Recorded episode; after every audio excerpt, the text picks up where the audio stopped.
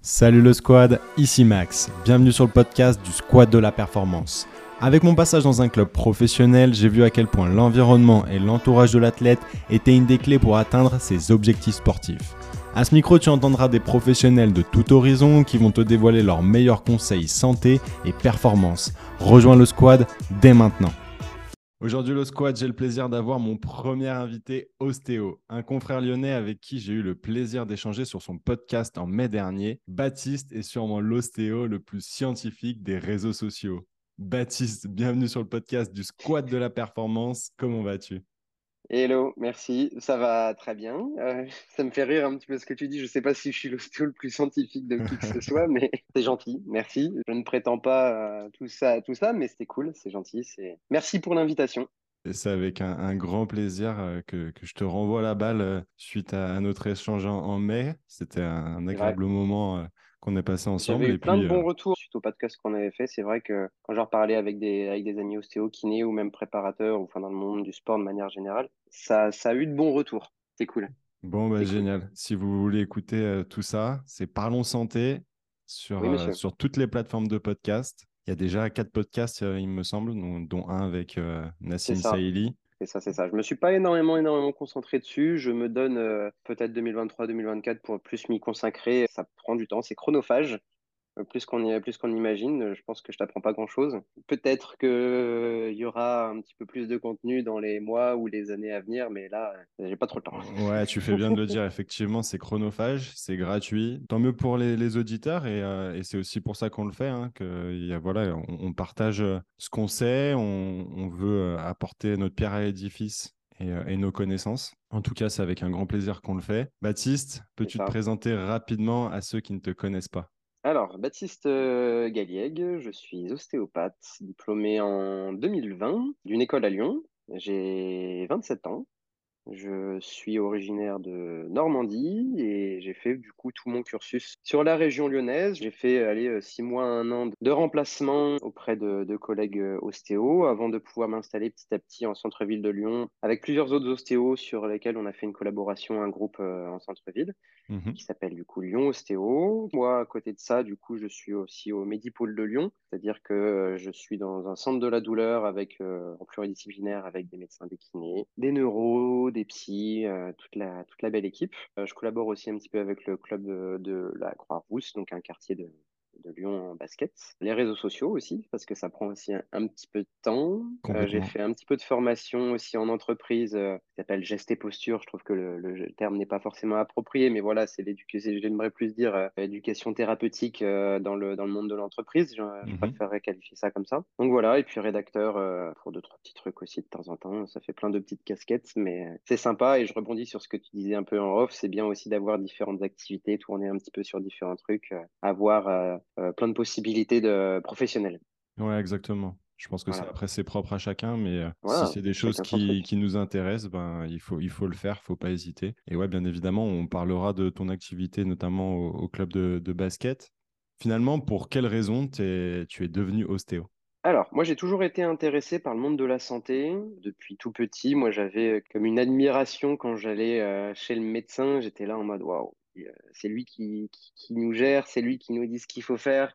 Moi, j'ai toujours, j'ai toujours été euh, admiratif, reconnaissant un petit peu de cette euh, prestance du médecin, de cette ouais, de la position qu'il peut avoir euh, vis-à-vis de nous, ce qu'il peut nous apporter, euh, une énorme reconnaissance. Donc après, j'étais ouvert un peu à tous les métiers de la santé. J'avais envisagé kiné, j'avais envisagé podo. Ostéo, c'est venu aussi un petit peu euh, à la suite de tout ça. Ou alors, dans le monde du sport, je pensais un peu à, prof de sport, prof de PS aussi pendant un moment. Ça a été, donc voilà, ça gravitait un petit peu autour du sport, autour de la santé durant tout mon cursus scolaire. Et en fait, juste après le bac, j'ai fait, fait une prépa, prépa scientifique générale. C'était pour intégrer tout ce qui était concours kiné concours ergo, concours euh, médical au sens, au sens large, bah, j'ai enchaîné directement avec ostéo, donc cinq années d'ostéopathie, qui au fur et à mesure des années m'ont en fait euh, de plus en plus plu parce que j'ai commencé l'ostéopathie en me disant oui c'est bien, j'aime bien ce métier, c'est cool, on va apprendre. Mais en toute transparence, j'étais pas forcément le plus euh, motivé. J'étais peut-être que j'en attendais un petit peu plus et qu'au fil des, fil des années, en me posant plus de questions, en échangeant, en remettant aussi en question beaucoup de choses, l'intérêt, il est vraiment venu petit à petit crescendo, et même là, encore une fois, euh, diplômé, euh,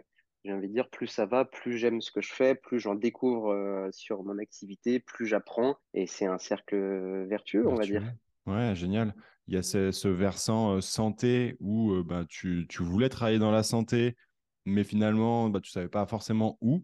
Mais aujourd'hui, je voulais travailler pour l'humain de manière générale. Ouais, ouais je comprends. Ça, regroupait le sport, ça regroupait la santé. C'était vaste.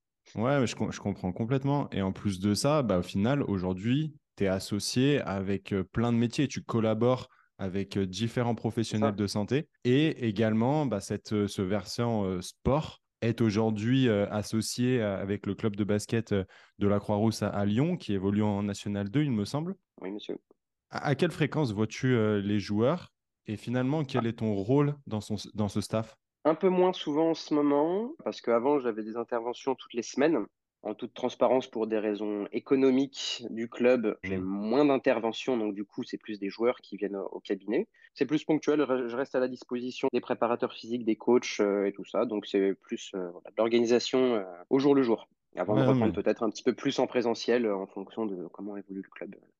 Et, finalement, quand tu travailles avec eux et que tu interviens au club, quel est ton rôle? Ostéopathe, mais on avait voulu commencer à mettre en place, avant que les petits soucis économiques rentrent un, petit peu euh, dans la question, euh, que puisse aussi euh, aider aussi les préparateurs physiques un peu avant la séance d'ostéo, un peu après la séance, et que ce soit pas juste une séance sur une table, c'est que je vois le, joueur à la limite 15 minutes avant avec les préparateurs, qu'on bosse un petit peu tous ensemble à la limite, je sais pas, en actif et plein de choses, et que après la séance, je continue à le suivre encore 10-15 minutes après pour continuer à, voilà, remettre un petit peu en application tout ça. Donc c'était, on va dire, un peu plus ouvrir ça qu'une séance traditionnelle qu'on pourrait imaginer dans la kiné ou dans l'ostéo. Là, c'était vraiment euh, avant, pendant, après, sur le terrain, sur l'entraînement, ouvrir un petit peu plus euh, les possibilités.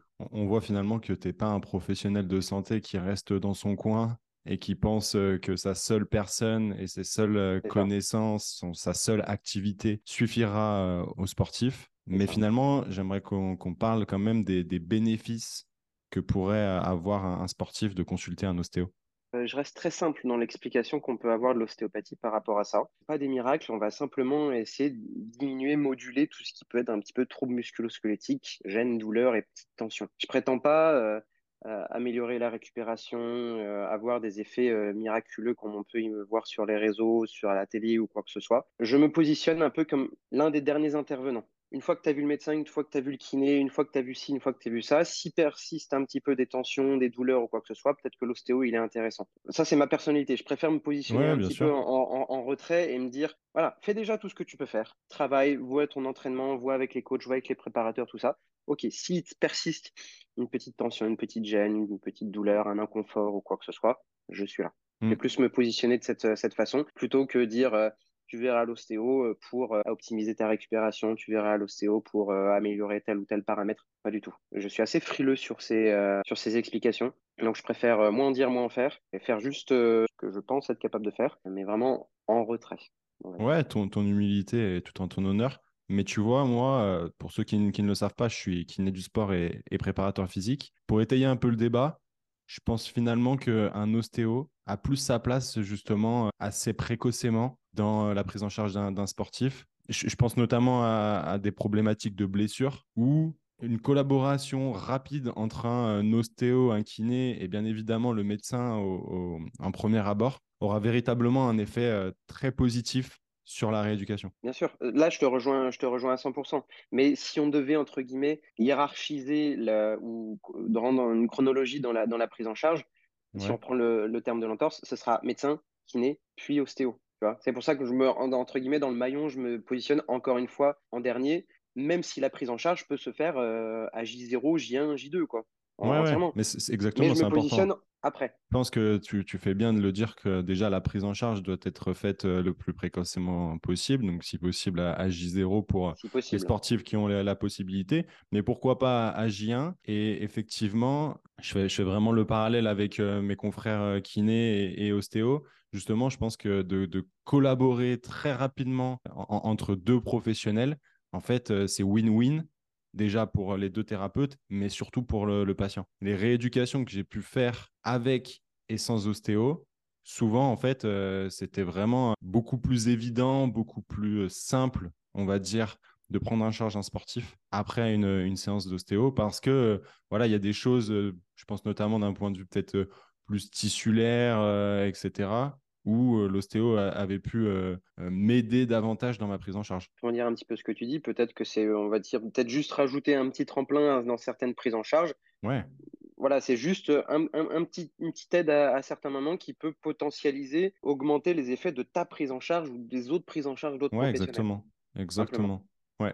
Mais c'est, en fait, c'est aussi l'intérêt pour lequel je, voulais t'avoir sur le podcast et notamment euh, ta profession d'ostéo parce que je pense véritablement que chaque professionnel de la santé peut en fait euh, rayonner sur les autres et là plus particulièrement je pense euh, à la collaboration ostéo et kiné du sport. On, parle souvent de l'effet euh, placebo du, patient, c'est-à-dire que quand, les attentes de celui-ci peuvent affecter positivement les résultats d'un traitement, mais beaucoup moins de l'influence des attentes des thérapeutes. Peux-tu nous en parler? Si un thérapeute est persuadé des résultats de ce qu'il peut faire, et il aura forcément un effet différent que quelqu'un qui n'est pas du tout persuadé de ce de sa pratique et de, son traitement, de sa prise en charge. C'est tous les effets contextuels, hein, je t'apprends pas ce que c'est. C'est quand même très important dans une prise en charge, dans un environnement de prise en charge. Si je pouvais en revenir un petit peu à moi, je pense que c'est peut-être un petit peu ce qui me porte défaut, c'est que comme je suis très critique sur plein de choses. Euh, je dis pas que je n'ai pas confiance, je dis juste que même moi, ma, critique, ma pratique en elle-même, je, m'auto-critique entre guillemets tout le temps, je remets en question tout ce que je fais tout le temps. Donc je n'ai peut-être pas une confiance à 100% dans ce que je peux faire. Mais encore une fois, c'est pas quelque chose de, de, mauvais ou autre, c'est, je n'ai pas confiance en ce que je fais pour pouvoir avoir plus confiance plus tard ou pour pouvoir faire évoluer ou pour pouvoir euh, peut-être euh, remettre en question davantage pour pouvoir rendre ça plus constructif. Et du coup, si on en revient à ce qu'on disait, c'est que si du coup j'ai peut-être un petit peu moins confiance dans ma pratique, ça peut avoir un effet thérapeutique euh, sur l'environnement du traitement de mon, patient. Parce que mmh. j'y croirais moins qu'un patient, un thérapeute qui est à 100% galvanisé dans, dans sa pratique et qui dira oui, ça, ça marche à, 100%. Comme j'utilise la nuance pour tout et n'importe quoi, voilà, la confiance, euh, c'est quelque chose aussi de personnel par rapport à ça, donc peut-être que ça me porte un petit peu défaut. L'influence de la croyance du thérapeute peut jouer aussi négativement sur euh, la prise en charge, à des degrés euh, qui sont propres à chacun, bien évidemment. Les croyances d'un thérapeute, peuvent véritablement avoir un, impact positif ou négatif. Les, croyances et, ces connaissances qui évoluent aussi au fur et à mesure, c'est pas forcément évident pour un thérapeute qui se forme euh, de manière continue, qui voit ce qu'il a pu apprendre notamment sur ses formations initiales, qui aujourd'hui, au fur et à mesure de ses formations, sont remises en cause. Pour autant, je pense que donc ça, ça c'est intéressant parce que ça, ça montre l'esprit critique que doit et peut avoir un professionnel du sport et de la santé. C'est vrai que trouver le juste milieu euh, sur ça. C'est pas le plus facile, on va dire. Le juste milieu, et puis c'est différent suivant les... ton humeur, c'est différent suivant ce que tu as fait aussi un petit peu le jour d'avant, c'est différent suivant, euh, je sais pas, le mois de l'année parce que t'as pas le... t'es pas dans le même mood, c'est différent suivant les autres patients que tu as vus avant. Mais tu vois, bah, ça, ça, me permet de rebondir sur quelque chose. Tu vas me dire ce que tu en penses. Moi, je pense que tout professionnel de la santé, tout professionnel qui a un rapport avec l'humain devrait consulter un psychologue, un préparateur mental. Entièrement. D'un point de vue personnel et professionnel. Personnel, parce qu'il y a toujours le perso qui influe sur ta, sur ta façon de travailler. Exactement. Voilà. Moi, sans rentrer dans les détails, là, pour, euh, je suis dans, on en parlait tout à l'heure, je fais des travaux chez moi. Euh, ça fait un moment que c'est un petit peu, euh, un petit peu fatigant. Je le sais que ça influe sur, sur ma pratique. Je sais que je suis pas à 100% et aussi du coup d'un point de vue professionnel, consulter par rapport à ça. Parce que dans une démarche professionnelle, euh, il y a des questionnements, il y a des attentes, il y a une évolution, il y a des démarches qui sont différentes. moi, bah, personnellement, j'ai déjà consulté de façon personnelle, mais pas dans un optique professionnelle. Et là, tu me mets une puce à l'oreille, je me dis, pourquoi pas? Après mes travaux, quand j'aurai un peu plus de temps. Euh, ouais, bah, moi, clairement, euh, en toute humilité, je l'ai fait un peu pour les deux. J'ai mmh fait une consultation, ça a duré à peu près un an, mais avec, tu vois, un suivi mensuel.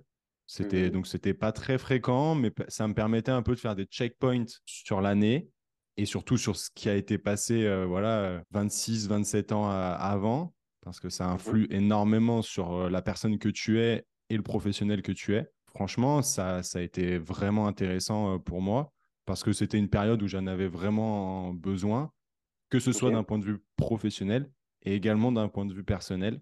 Parce qu'au final, hein, un verre remplit l'autre. Hein, euh, finalement, c'est difficile de, dissocier euh, complètement. Mais effectivement, si tu n'es pas bien dans ta tête ou voilà, que tu as des stress, Après, tout le monde est différent. Tout, le monde, tout le monde est différent. Tout le monde réagit aussi de façon, bien sûr. de façon différente. On a toujours un, on a tous une relation au stress et à la fatigue qui est différente. Et il y a des gens qui, peut-être n'ont bien moins besoin que d'autres. Mais bon, en tout cas, par rapport à ce que tu dis, voilà, ça me permet quand même d'ouvrir une porte des questionnements que, que pourraient avoir euh, nos confrères euh, pour euh, se poser la question est-ce que eux l'ont déjà fait? Pour quelles raisons ils l'ont déjà fait? Et pourquoi ils ne le feraient pas? Je vous laisse cette question en suspens et, y réfléchir. C'est bien, bien de souligner ça, que tu peux consulter d'un point de vue perso et aussi d'un point de vue pro. C'est d'autant plus productif. Tu avais publié une phrase disant justement il y a de, sûrement des bons et des mauvais thérapeutes, mais aussi des professionnels qui conviennent plus ou moins aux patients. J'ai trouvé ça vraiment particulièrement intéressant et je trouve que ça fait le lien avec ce qu'on disait auparavant. Et j'aimerais que tu nous détailles ça davantage. Euh, j'ai repris cette phrase bon et mauvais thérapeute parce que euh, on m'a toujours dit dans mes études et même aujourd'hui encore sur les réseaux qu'il y a certains professionnels qui qualifient d'autres professionnels de mauvais thérapeutes. Et la question, c'est pourquoi? Quels sont les arguments, quels sont les facteurs qui font que euh, ce thérapeute, il est mauvais? C'est quoi? Il n'a pas de résultat? Il n'a pas de patient, euh, il y a une mauvaise gestion de son cabinet, de son, de son emploi du temps, hmm. ou peut-être tout réuni. C'est très binaire, c'est très noir, blanc ou noir. quoi. C'est soit bon, soit t'es mauvais. C'est un petit peu trop facile à, à dire. Et que, encore une fois, pour euh, faire écho à ce qu'on disait tout à l'heure, c'est que tout le monde est différent, tout le monde a une sensibilité différente, tout le monde a une histoire différente, tout le monde a des, effets contextuels différents. Donc, si on pouvait se permettre de nuancer un petit peu plus tout ça, je dirais qu'il y a des thérapeutes qui conviennent ou pas à certains patients. Après, on peut rajouter le degré d'efficacité. Oui, tu as peut-être un petit peu plus d'efficacité, tu as peut-être une meilleure organisation, tu as peut-être ci, tu as peut-être ça, peut-être. Même moi qui suis le premier à critiquer d'un point de vue constructif des thérapeutes de manière générale sur les réseaux sociaux, tu vois un petit peu ce que je fais. Je me permets de, des fois d'ouvrir un petit peu ma gueule, si on peut dire ça, ou dire ouvertement un petit peu ce que je pense. Mais c'est pas mhm. pour critiquer une personne de, façon très ciblée, ou alors quand c'est flagrant, euh, mais ça c'est, on est, on est tous au courant. C'est plus pour critiquer des idées générales que critiquer des trucs qu'on sait. C'est plus d'actualité. C'est plus, aujourd'hui, en 2022, 2023, c'est plus possible de sortir des conneries en tant que professionnel travaillant dans la santé. Donc c'est plus ça, moi, que je me permets de critiquer. Et encore critiquer en toute humilité, en disant, écoutez, même moi, le premier, euh, ça se trouve, écoutez pas tout ce que je dis, hein, ça se trouve, je raconte des bêtises, ça se trouve, je raconte des conneries. Hein. Du coup, j'en rigole. Je Je dis pas, euh, moi je sais, toi tu sais pas, du coup je me permets de te critiquer. C'est aujourd'hui, on a ça, ça, ça et ça comme information. Moi, je m'en sers un petit peu de façon personnelle, mais par contre, euh, peut-être que là, ce qu'on a vu tout de suite, c'est loin, c'est loin de tous, de tous ces paramètres, de toutes ces informations. Donc, euh, pourquoi pas une petite piste d'amélioration. Des, des fois, tourner sous l'humour, parce que sur les réseaux sociaux, ça passe aussi Un petit peu. L'autodérision euh, peut aussi beaucoup aider et je sais que l'autodérision euh, euh, dérange beaucoup de personnes. Mais moi, je suis le premier aussi à accepter la critique, la critique constructive et la critique, si elle est drôle, je l'accepte encore mieux à la limite. Il faut aussi que ça nous soit positif. On fait tous des erreurs, on fait tous, on raconte tous des, des bêtises ou autres. C'est pour être productif, c'est pour aller de l'avant, c'est pour pouvoir être meilleur demain. Donc tout ça pour dire que oui, il y a des thérapeutes qui sont différents, qui ont des sensibilités différentes et qui ne correspondront pas ou peu ou trop à certains types de patients. C'est pour ça, pour moi, c'est assez euh, peut-être hautain ou autre de dire ce thérapeute est mauvais. Moi, j'ai été confronté à des thérapeutes auxquels je n'adhère pas du tout à leur pratique. Je ne comprends pas leur pratique. Je dis que ça peut être contre-productif sur certains, sur certains aspects. Mais j'ai jamais dit qu'ils étaient mauvais. Ça peut paraître bizarre, mais ça peut être des thérapeutes qui ont, ont des emplois du temps blindés, qui sont connus, reconnus par leurs patients, qui sont peut-être admirés par leurs patients. C'est très bien. Mais là, du coup, on, cherche la petite bête, forcément. C'est juste, on va dire, écoute, là, sur ces, aspects-là, euh, mm. c'est compliqué. Mais tu restes, tu restes un bon thérapeute aux yeux de tes patients et c'est l'essentiel. Mais en tant que professionnel, si on peut se permettre de parler, si on peut se permettre de discuter. Ouais, ouais. Mais ce, ce qui me semble important dans ce que tu dis, c'est que la critique, elle n'est pas personnelle. On critique, tu critiques une idée et tu critiques pas une personne. Et si après la personne, elle le prend justement personnellement, c'est son problème. C'est ça, c'est ça. Moi, j'ai été confronté plusieurs fois à des personnes qui prenaient des critiques de façon personnelle et où derrière j'ai presque reçu des menaces ou, ou autre et il n'y a rien de personnel là-dedans et encore, si ces personnes-là écoutent euh, aujourd'hui le, le, podcast, j'aimerais leur dire euh, bah, on va boire un verre, on discute. Moi, je suis premier à vouloir discuter. Il n'y a rien de personnel. Et moi, le premier qui me dira, écoute, Baptiste, là, ce que tu as dit, c'est éclaté, quoi que ce soit. Bah ouais, si tu veux. Mais ça ouvre le débat, en fait. Bien sûr. Et moi, ce que, ce que j'ai appris il y, a, il y, a, un an ou six mois, bah moi, je me permets aussi de m'autocritiquer parce que ça se trouve, il y a des trucs que je disais il y a six mois qui, qui sont compliqués. Et je suis, quand tu regardes, moi, sur, sur les réseaux, je suis le premier à. L'un des, des, des, premiers posts que je mettais euh, sur ma page, il y en a certains que j'ai retirés, que j'ai réactualisés en notifiant bien bah regardez, ça c'est un sujet que je réaborde parce qu'il y avait certains trucs euh, qui aujourd'hui, bah, c'est pas ça. Donc c'est bah. pour ça, on refait un post là-dessus, on remet un petit peu à l'ordre du jour, on reclarifie certaines choses. Il y a des notions qui sont encore acceptées dedans, mais voilà, peut-être qu'il y a certains paramètres qui sont à, à revoir. Ouais, mais pour moi, tu vois, c'est clairement une marque d'évolution. C'est-à-dire que si ta pratique, elle est inchangeante pendant des mois, des années, il faut que tu te poses des questions. Mmh Et c'est ça, c'est en quoi je trouve ton témoignage intéressant parce que pour moi, euh, c'est pas forcément compris. Il y en a qui, qui croient que ça suffit euh, d'avoir euh, une formation initiale ou en tout cas de, de plus trop se former après. Après, effectivement, je comprends que parfois les problématiques personnelles, que ce soit, voilà, je sais pas, si tu as des enfants, etc., ça peut prendre du temps et c'est pas forcément évident. Évidemment. Pour autant, Il, faut quand même se, poser des questions. Et je pense que pour les athlètes, ce qui est important aussi euh, dans ce que tu dis, c'est justement de développer son esprit critique. Tu vois, pas plus tard que tout à l'heure, j'ai republié une, une vidéo d'un confrère euh, prépa physique, coach, qui a débunké un reportage sur le 20h de TF1 qui, euh, voilà, ah fait, du, ouais, fait du drama autour euh, de l'activité sportive, notamment chez les jeunes, avec oulala, potentiellement, et, ils vont avoir Une, une, une, diminution de, leur croissance. un petit peu tout ça. Exactement, ils stigmatisent la prise de, de, protéines, etc. Alors que, comme il le dit très bien, bah oui, vous avez raison, il vaut mieux qu'il aille en McDo, il sera en meilleure santé. Et, et ça, j'ai trouvé ça grave, en fait, d'avoir ça sur un journal télévisé qui est suivi par des millions de personnes c'est-à-dire par. C'est pas prêt d'évoluer. Hein, et, ouais, mais, mais c'est grave, tu vois. Malheureusement, oui, c'est grave. Après ça, j'espère, en fait, finalement, il faudrait que, que tous les professionnels du sport et de la santé puissent, en fait, euh, relayer sur les réseaux sociaux et que derrière, en fait, demain ou après-demain, ils fassent un, un, communiqué, tu vois, en disant bon bah effectivement, euh, ce qu'on a dit là, on a vérifié nos sources et voilà, on va nuancer le propos. C'est pas toujours évident. Je pense notamment euh, aux problématiques aussi. Euh, je crois que c'est France 2 qui avait fait un, reportage sur les, les maux de dos il y a quelques années en, ah oui, arrière. Ça, ils en ont sorti plusieurs. Donc, euh, il y a des trucs bien dedans, mais il y a des trucs, par contre. Mais c'est ça, hein, c'est problématique. Et malheureusement, du coup, ça a un écho sur notre pratique aussi au quotidien. Parce que moi, j'ai envie de te dire, au cabinet, limite, je passe plus de temps à faire des speeches aux patients en leur disant c'est pas forcément ce qu'on croit, c'est pas forcément la réalité. Soyez critiques, soyez sur ci, soyez sur ça, que plutôt de la thérapie en, manuelle en, elle-même. Il y a des jours, euh, si je caricature un peu ma, pratique, il y a des jours, genre je dois faire 4-5 euh, techniques, pas plus. Tout est pour tout, ça prend euh, 5 minutes. Mais tout le reste, c'est que la réexplication, prendre du temps, faire comprendre, machin ou autre. Et c'est beaucoup plus fatigant, c'est beaucoup plus épuisant intérieurement. Hein. Je dis pas que ça me fatigue d'expliquer de, ça aux patients. Je dis juste que c'est une disquette que tu mets, euh, tu, fais tout le temps, tu fais tout le temps. Et c'est fatigant intérieurement de se dire, zut, les gens pensent en, croient encore à ça, les gens pensent encore de cette façon, les gens communiquent encore de cette façon et c'est tellement contre-productif pour eux. Justement, j'aimerais qu'on parle de, des mythes et des croyances. J'aimerais qu'on parle d'un des plus gros mythes de l'ostéopathie. Mon, ostéo m'a replacé mon bassin, mon ostéo m'a débloqué euh, mes vertèbres. Quelle est ton opinion?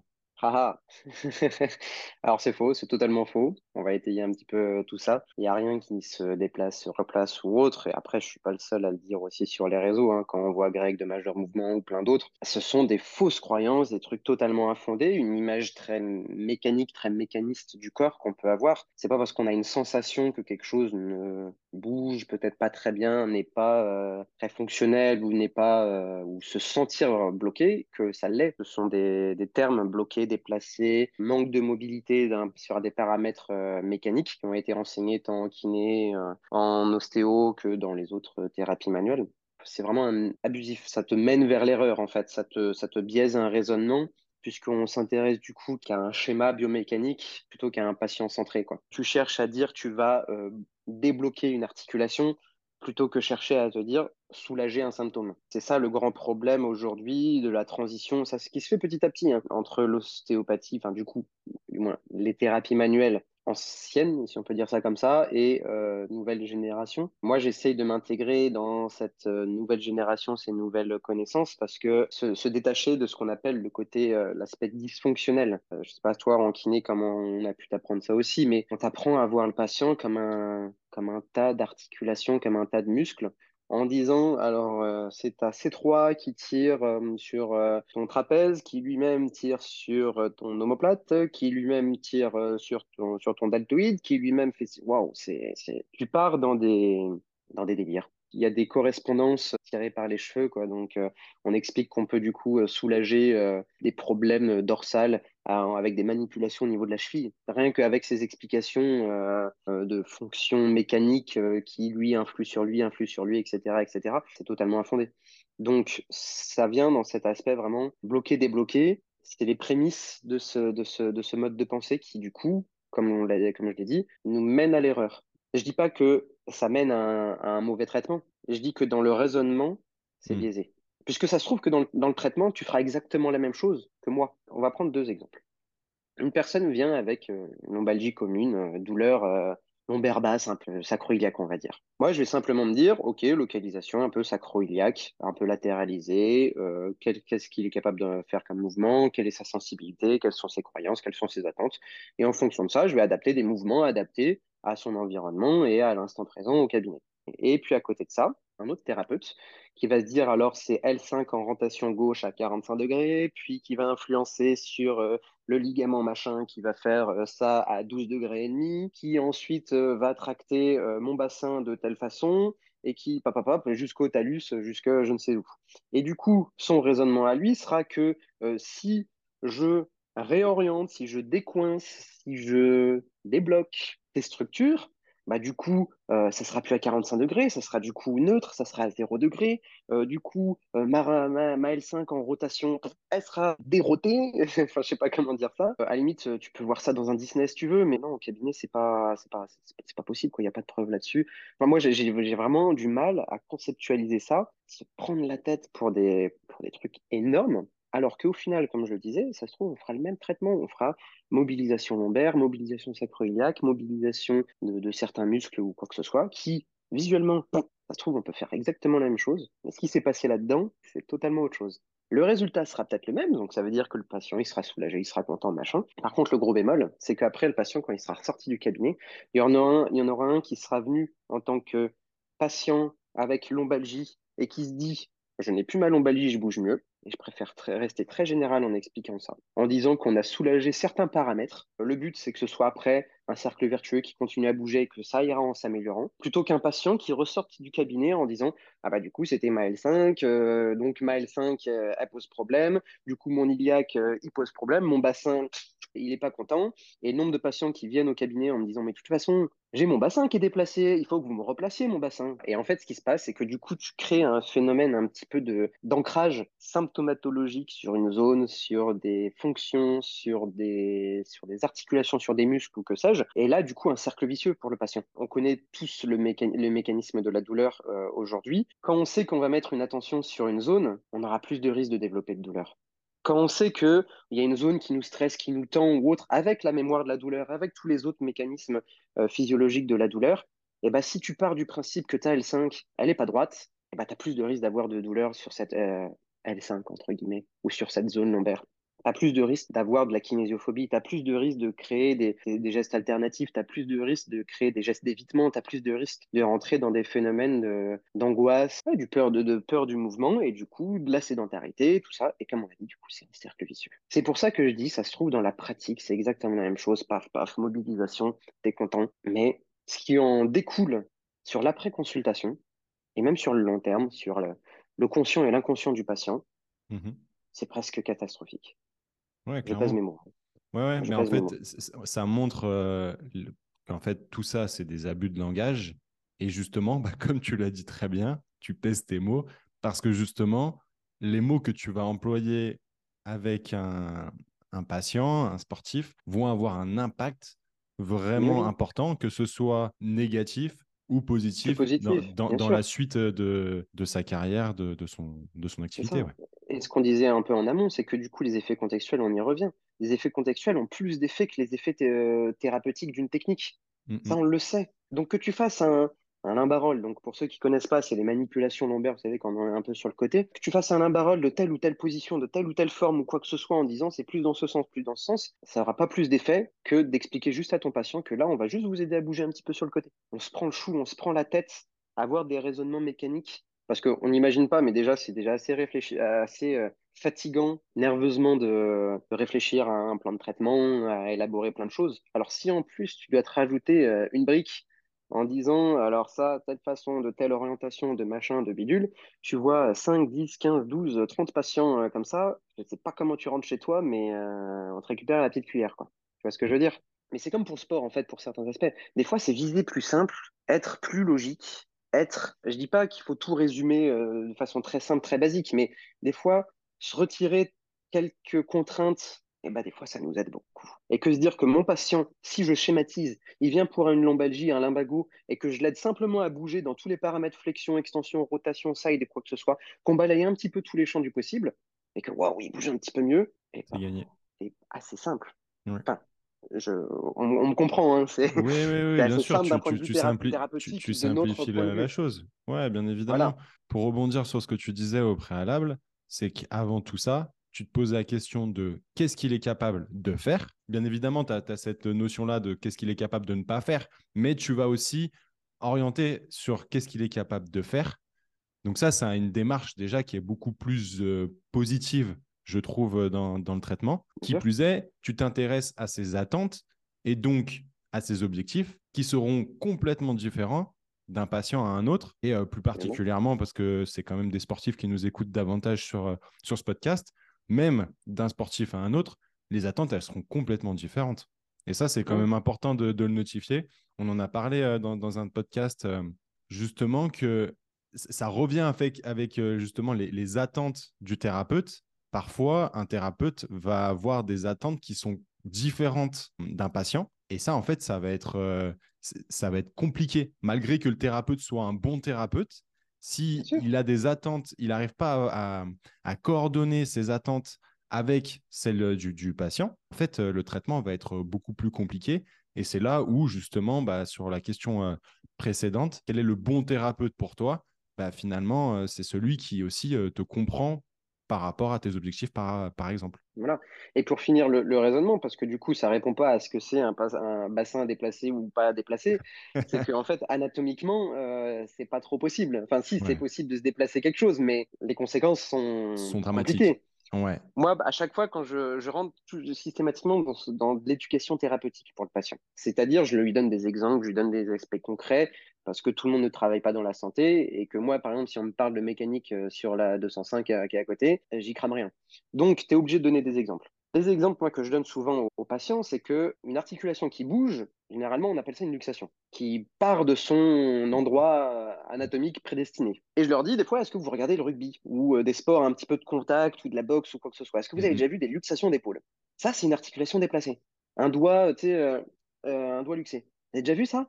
Ah ouais, ouais, ouais, ouais. Euh, voilà, ça, c'est une articulation déplacée. Ah d'accord. Et tu, en fait, ce qui se passe, c'est que ce qu'il faut pour les patients, et mais ça c'est prouvé, mais j'en suis aussi 100% d'accord avec ça, c'est qu'il faut faire naître un intérêt et une compréhension, un, aspect éducatif pour le patient. Si tu lui fais des idées tout précuites, que tu lui dis ça, ça fonctionne comme ça, comme ça, comme ça, ça marche, mais peut-être pas à 100%. Mmh. D'un point de vue éducatif, il faut faire naître un intérêt, un questionnement et un une élaboration un peu euh, personnelle. Donc ça veut dire qu'il faut les idées, il faut qu'il se les crée un petit peu par lui-même.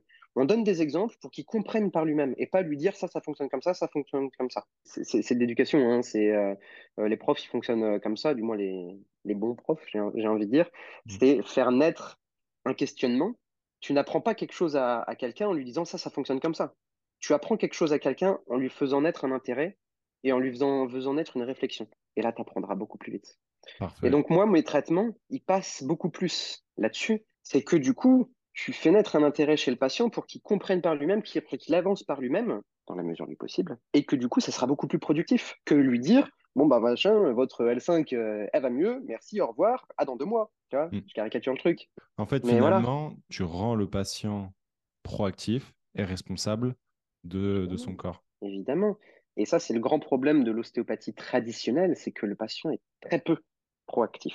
Dans euh, les explications que tu vas lui donner, les, le, le débunkage un petit peu d'informations préconçues qu'il peut avoir, ses croyances, ses attentes, euh, le suivi que tu peux lui, a- que tu peux lui donner. Par exemple, euh, nous, en ostéo, on nous a enseigné que c'est toujours bien de revoir le patient 2, 3, 4, 6, 12, 47 fois après la consultation en lui disant Eh, il faut consolider le traitement. Ben, c'est pas du tout proactif. Mm. Moi, les patients, je leur dis, et je fais tourner ça un peu sous l'humour, je leur dis pas de nouvelles, bonne nouvelle. Oui, ça les fait un peu sourire.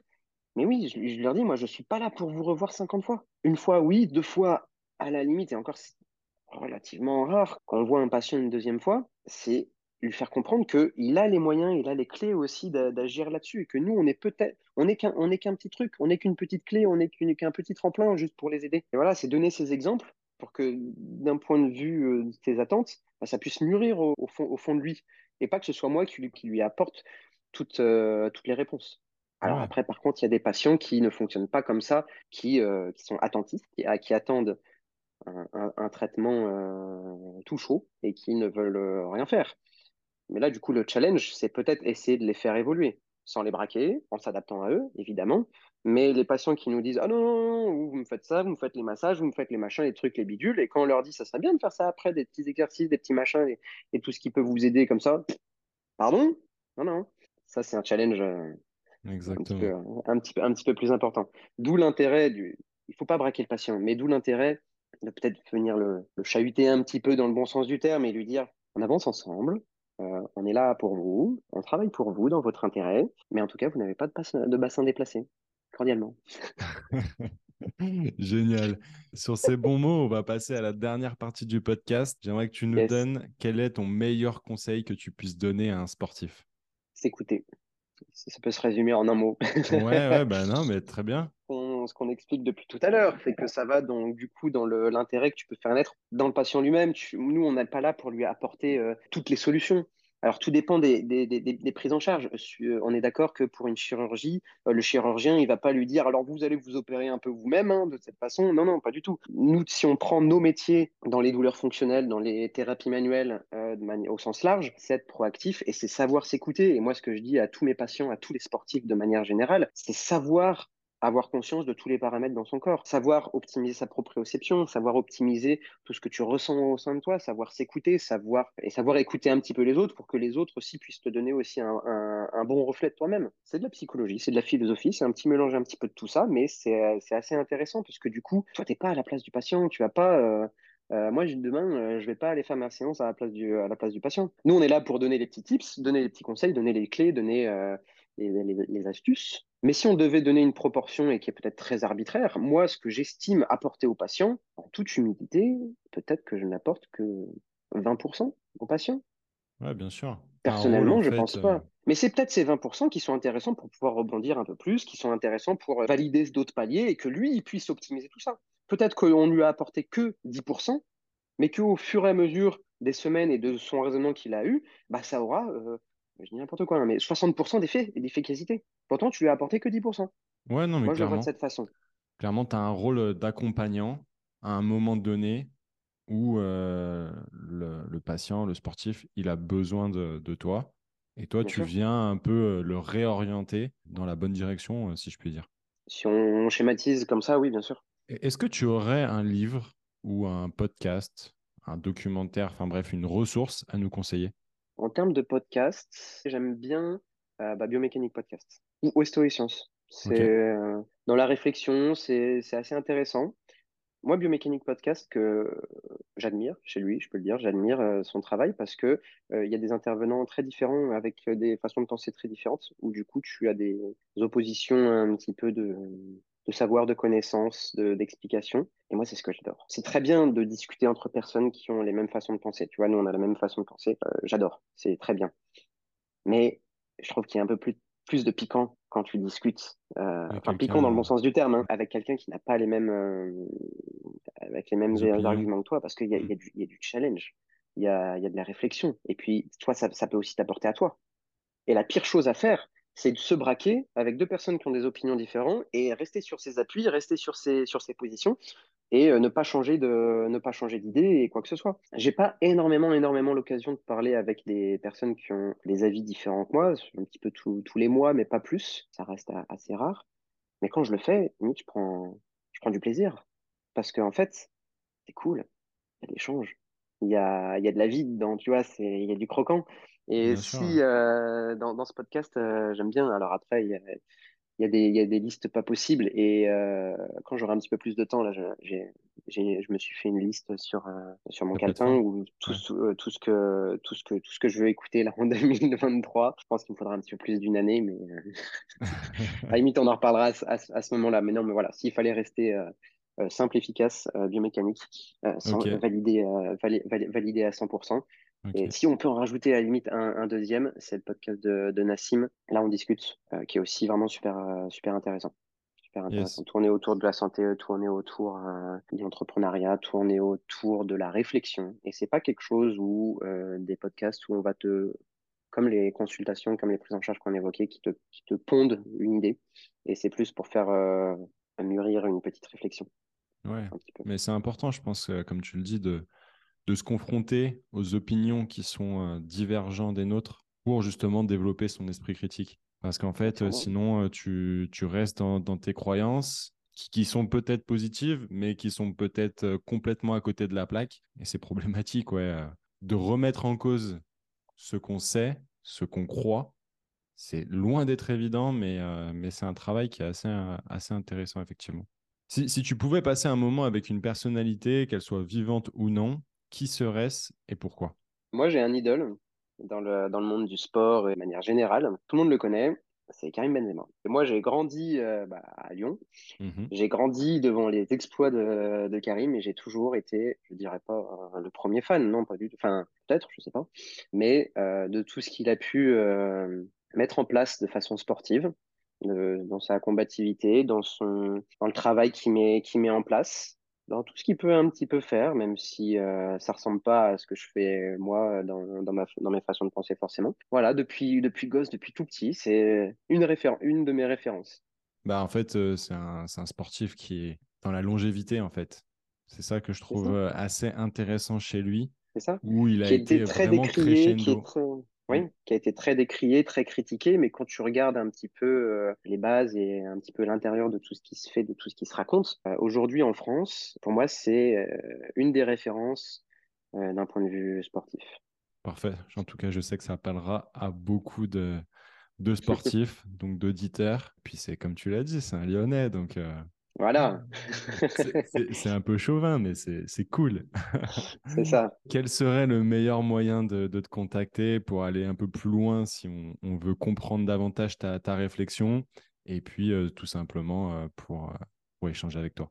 Bah, déjà les réseaux sociaux, parce que c'est le premier endroit où on communique. Donc galieg.ostéo, donc c'est mon nom de famille.ostéo, dans un premier temps. Et puis après, s'il y a besoin ou même pour aller au cabinet, ou même s'il y a besoin même de se rencontrer en direct, parce que je sais que moi, dans, dans mes objectifs, j'ai l'intention de, de m'ouvrir un petit peu plus sur, euh, sur des discussions, sur des, euh, comment dire, dans des groupes d'ostéo, des groupes de parole, des associations ou autres, pour euh, ouvrir un petit peu toutes ces, toutes ces façons de penser. Ça, ça fait partie de mes, de mes objectifs sur l'année à venir, ou du moins sur les années à venir. Donc peut-être là-dessus qu'on peut, qu'on pourrait peut-être m'y retrouver. Et puis sur le, un de mon podcast, Pardon Santé, qui euh, n'est pas euh, peut-être pas très très fourni, mais qui euh, sera peut-être un petit peu étoffé dans les dans les mois à venir, peut-être. Ouais, on espère. En tout cas, il a il a le mérite d'avoir quatre épisodes, il me semble, quatre cinq épisodes. Bah déjà, si vous voulez écouter tout ça, il y a, y a plein de, de bonnes réflexions. Et puis je trouve que le podcast, ceux qui écoutent mes podcasts en connaissent davantage que certains de mes potes sur moi.